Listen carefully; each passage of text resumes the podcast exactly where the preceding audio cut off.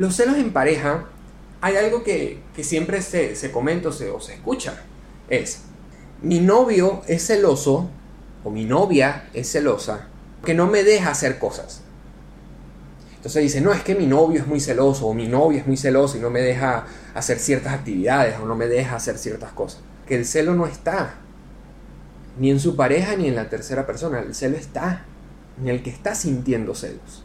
Entonces el argumento interno de la persona es, ¿qué tiene el otro que no tenga yo?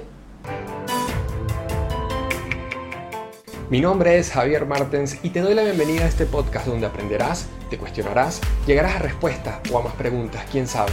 Pero lo que sí estoy seguro es que hackearás tu cerebro con temas que muchas personas piensan pero no se atreven a decir. ¿Cambio yo? Sí. Comenzamos.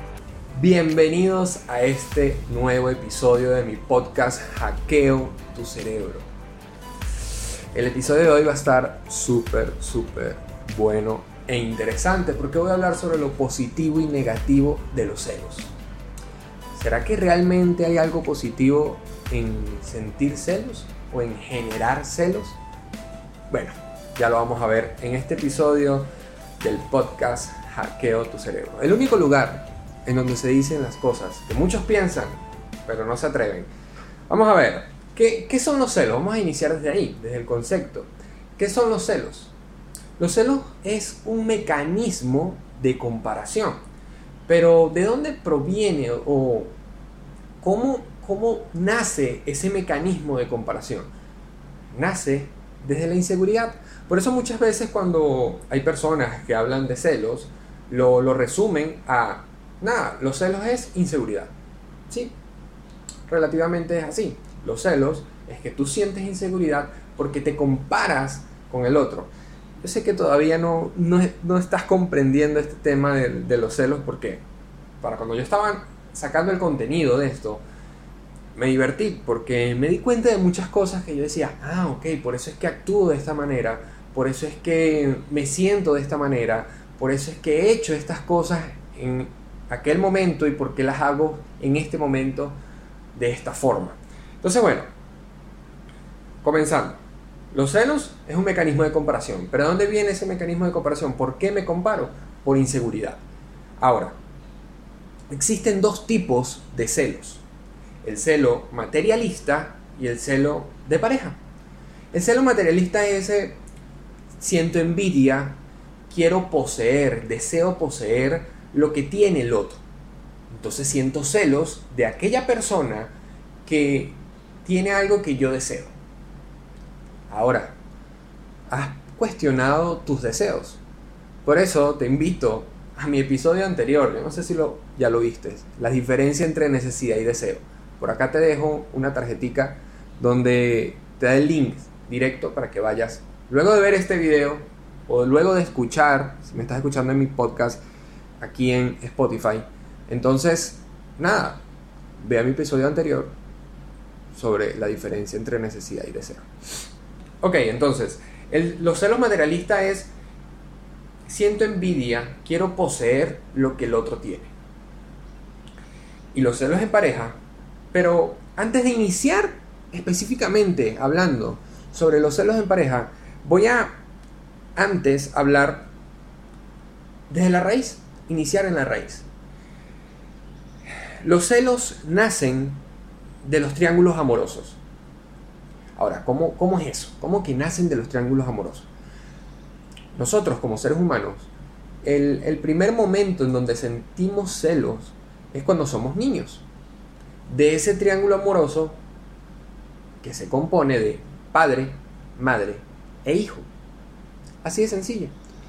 ¿Por qué triángulo amoroso? Se supone que en esas tres personas hay amor, hay sentimiento, hay esa energía llamada amor. Pero ¿qué sucede ahí? Porque es el primer momento donde sentimos celos. La madre atiende a su hijo. El hijo siente amor, siente mm, ese deseo de estar con su madre él no sabe si está bien o está mal, no, simplemente está ahí. Pero también está el padre, que es pareja de su madre.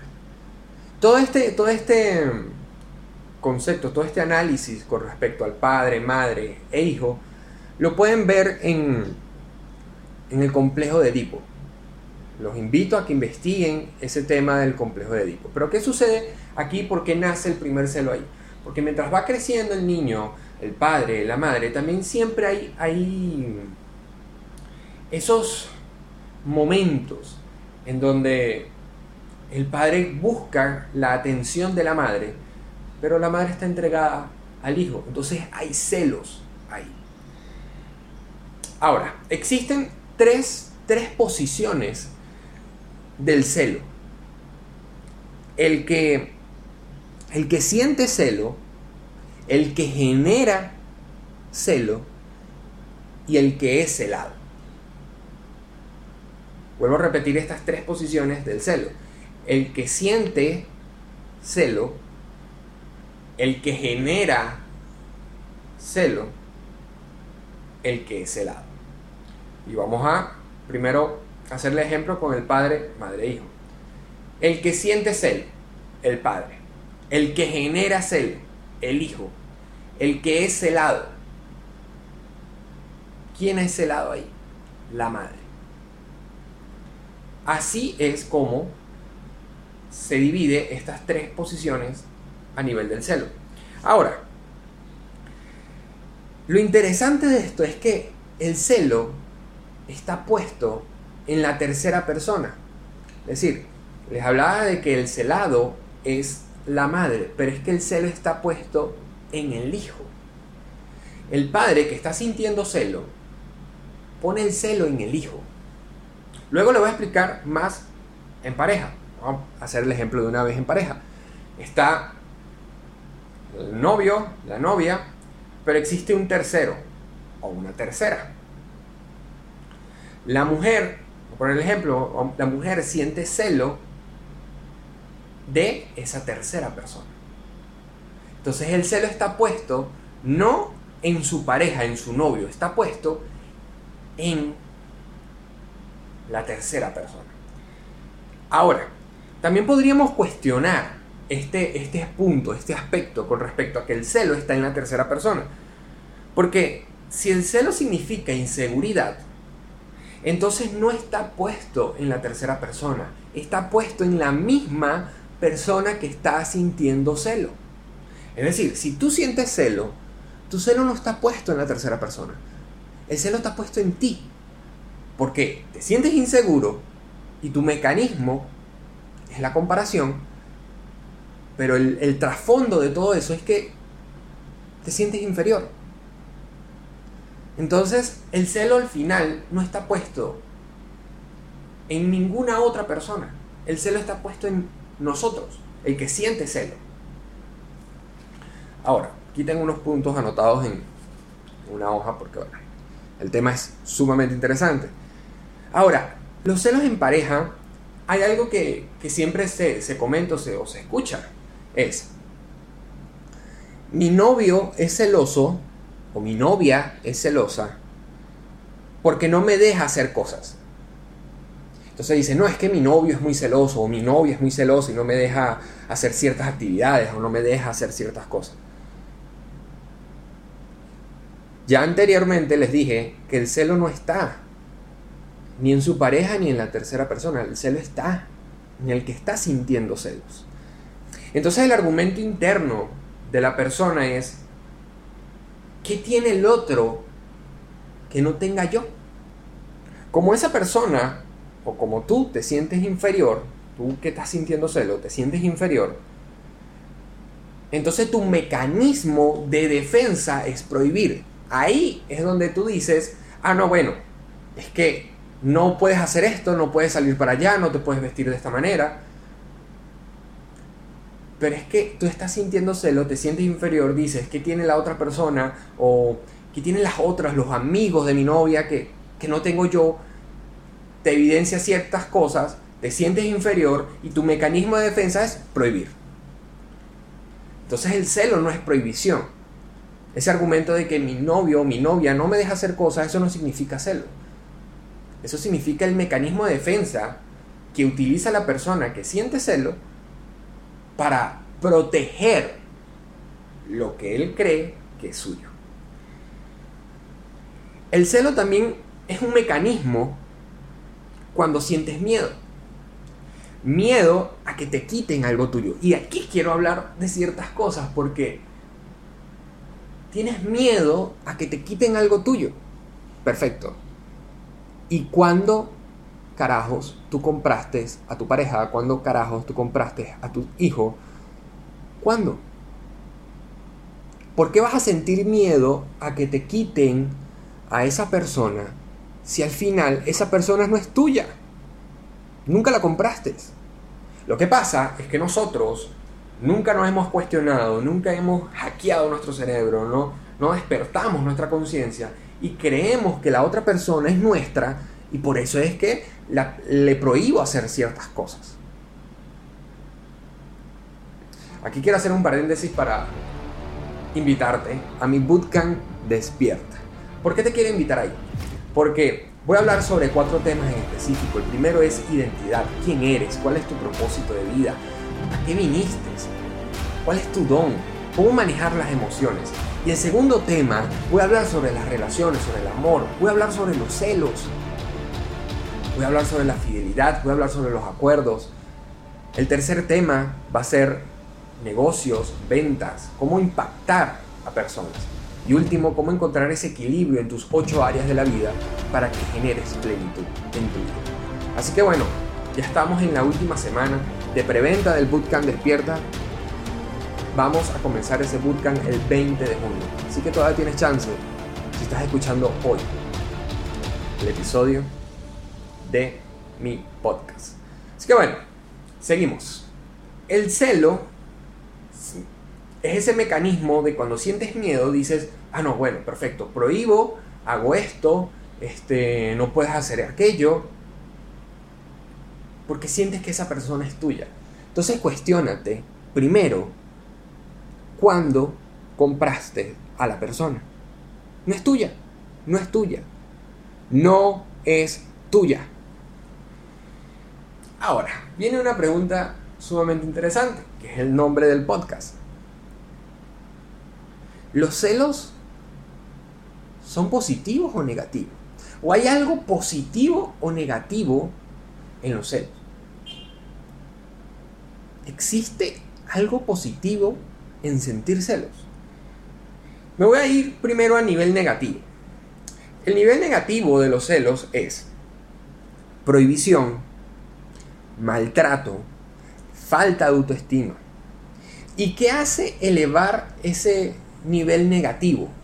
El error de que muchas personas, sobre todo parejas, tienen ese discurso interno de que si no me cela, no me quiere, no me ama, no le intereso. Hay error en eso que dice, pero, pero, cuando les hable del punto positivo de los celos, esa, ese argumento tiene algo interesante. Porque la persona dice, porque no me celas, no me quiere. Pero ¿qué sucede a esa persona que dice eso? Esa persona lo que quiere es que le prohíba ciertas cosas, que le ponga ese tipo de control. Si tú eres de las que, mujer, si tú eres de las que piensa, o hombre, tú eres el que piensa que me tienen que celar para querer, y quieren que le ejerza ciertos controles, primero evalúate, ¿por qué quieres ese control? ¿Qué, ¿Qué sucede contigo? ¿Qué pasa con tu amor propio? ¿Qué pasa con tu autoestima? Ahora me voy con el a nivel positivo. El celo puede servir de inspiración. Los celos cumplen la función de mejorar para el otro. Y ahora que me estás escuchando, capaz que dice, este se volvió fue loco. ¿Cómo, ¿Cómo va a decir que los celos sirven de inspiración y que los celos cumplen la función de mejorar para el otro? Sí, porque hay un truco, y es lo que he aplicado yo en mi vida, truco para manejar los celos y utilizarlo a tu favor. El primero es amor propio. Sí. Si tú te amas, si tú tienes autoestima, y los invito a ver mi, mi video en YouTube sobre cómo tener autoestima. Si tú tienes autoestima, si tienes amor propio, tu argumento no es que no vas a sentir celos, sino que tu argumento va a ser, ¿qué puedo hacer yo para que mi pareja piense en mí? Y si otra persona con ciertas características pueda tener otras cosas que yo no tenga, se acerque a ella, ella ni siquiera le preste atención. Eso es lo que he utilizado yo. Yo puedo sentir celos, sí, y hay algo positivo, porque lo que hago yo es preguntarme, ok, si esta cierta persona puede tener algo que no tenga yo, y esa, ese algo que no tenga yo le puede interesar a mi pareja, ¿qué puedo hacer yo desde lo que soy para que mi pareja solo piense en mí? O cuando se le acerque a esa persona ni, ni le importe. Eso es lo positivo de los celos. Sí te puede servir de inspiración, sí te puede servir para mejorar para tu pareja. Pero el primer punto es que tienes que amarte, el primer punto es que tienes que tener autoestima para poder utilizar los celos a tu favor. Si no, entonces esa inseguridad va a ser tóxica, vas a prohibir, vas a actuar desde el miedo y vas a hacerlo la parte común de los que actúan con celos, que empiezan a prohibir, que empiezan a decir no hagas esto, no salgas para allá, y así sucesivamente. Ahora, escuchando todo esto, entonces nace la siguiente pregunta. ¿Debemos aspirar a tener una relación sin celos? ¿Debemos desear tener una relación sin celos? Porque una relación sin celos puede significar que ya no tienes inseguridad. Y el hecho de que tengas amor propio, el hecho de que tengas autoestima, no quiere decir que no tengas inseguridades, sino que la manejas de otra manera. Entonces, el hecho de no tener celos significa que ya no tienes inseguridades, perdiste toda inseguridad. Y eso quiere decir dos cosas. La primera, te sientes completamente poseedor de tu pareja. Ya dices, claro, no tengo inseguridad porque me siento poseedor completamente de mi pareja. Nada, la, la convertiste en un objeto a tu pareja. Y el segundo es, ya perdiste el miedo a la pérdida, ya no tienes miedo a, a perder a esa persona, entonces ya no te importa. Bueno, de esta manera cierro este episodio para que ustedes, nada, se cuestionen, se hackeen y coloquen en los comentarios, me digan, ¿qué piensan ustedes sobre eso, los celos? ¿Hay algo positivo? ¿Hay algo negativo? ¿Debemos aspirar a tener una relación sin celos? ¿Tú tienes una relación sin ningún tipo de celos? ¿O cómo lo manejas? Ya te comenté cómo lo hago yo. Yo aplico ese truco. Primero tengo amor propio, tengo autoestima, pero yo lo que hago es preguntarme qué puedo hacer yo para que mi pareja piense en mí cuando se le acerque otras personas. Así que bueno, gracias por escuchar, gracias por seguir compartiendo mi contenido. Si no te has suscrito a mi canal de YouTube, ve y suscríbete. Recuerda estamos en la última semana para que te inscribas en el Bootcamp Despierta. Ya saben, este es el único podcast en donde se dicen las cosas que muchos piensan pero no se atreven. Hasta luego.